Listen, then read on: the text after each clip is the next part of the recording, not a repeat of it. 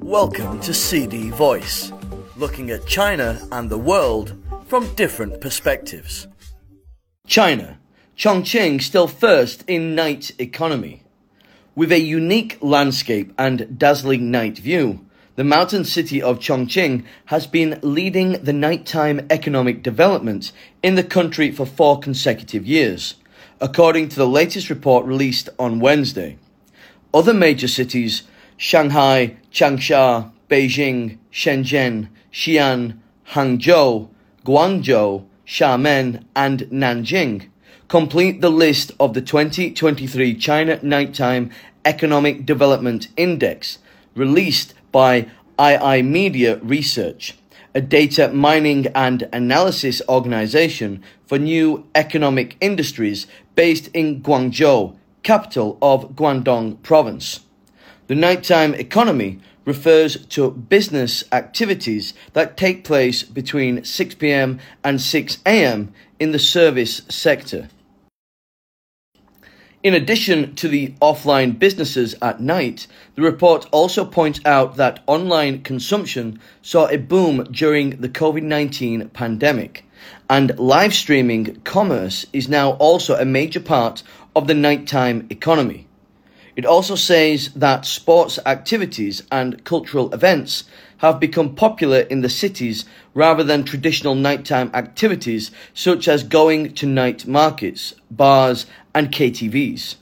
The nighttime economy has emerged as a new driving force for consumption across China in recent years, bringing new vitality to urban socio-economic development as the weather warms up. Many businesses, such as restaurants, shopping malls, and museums, are open for longer hours. Night markets draw people from nearby neighborhoods. Sports venues and gyms are full of sweaty people. A series of music festivals, concerts, and dramas offer art lovers plenty of choices. Due to the changes of lifestyles and consumption habits of city dwellers, more and more people like to spend money at night.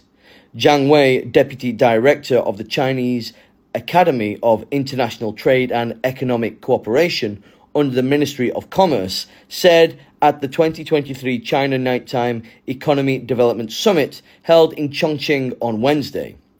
Nighttime consumption has huge growth potential.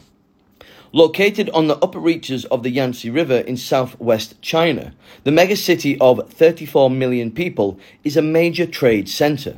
Thanks to mild weather, local people have a habit of going out at night, when 60% of the consumption happens, according to the Chongqing Municipal Commission of Commerce. When we talk about Chongqing, our biggest impression is its night view, which greatly boosts its nighttime economy, said Zhang Yi, CEO and Chief Analyst of iiMedia Research. The city ranks high in policy support, convenience, service quality, and consumer recognition.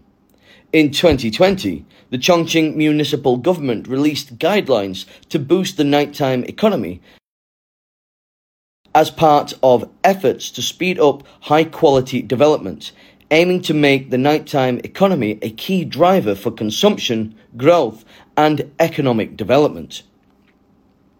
Chongqing boasts many natural advantages that contribute to the development of the nighttime economy, with its beautiful mountains, rivers, bridges, and landscapes, said Peng Heliang, Deputy Director of the Chongqing Municipal Commission of Commerce. Chongqing's nighttime economy has become a new engine in building an international consumption center. That's all for today. For more news and analysis, buy the paper. Until next time.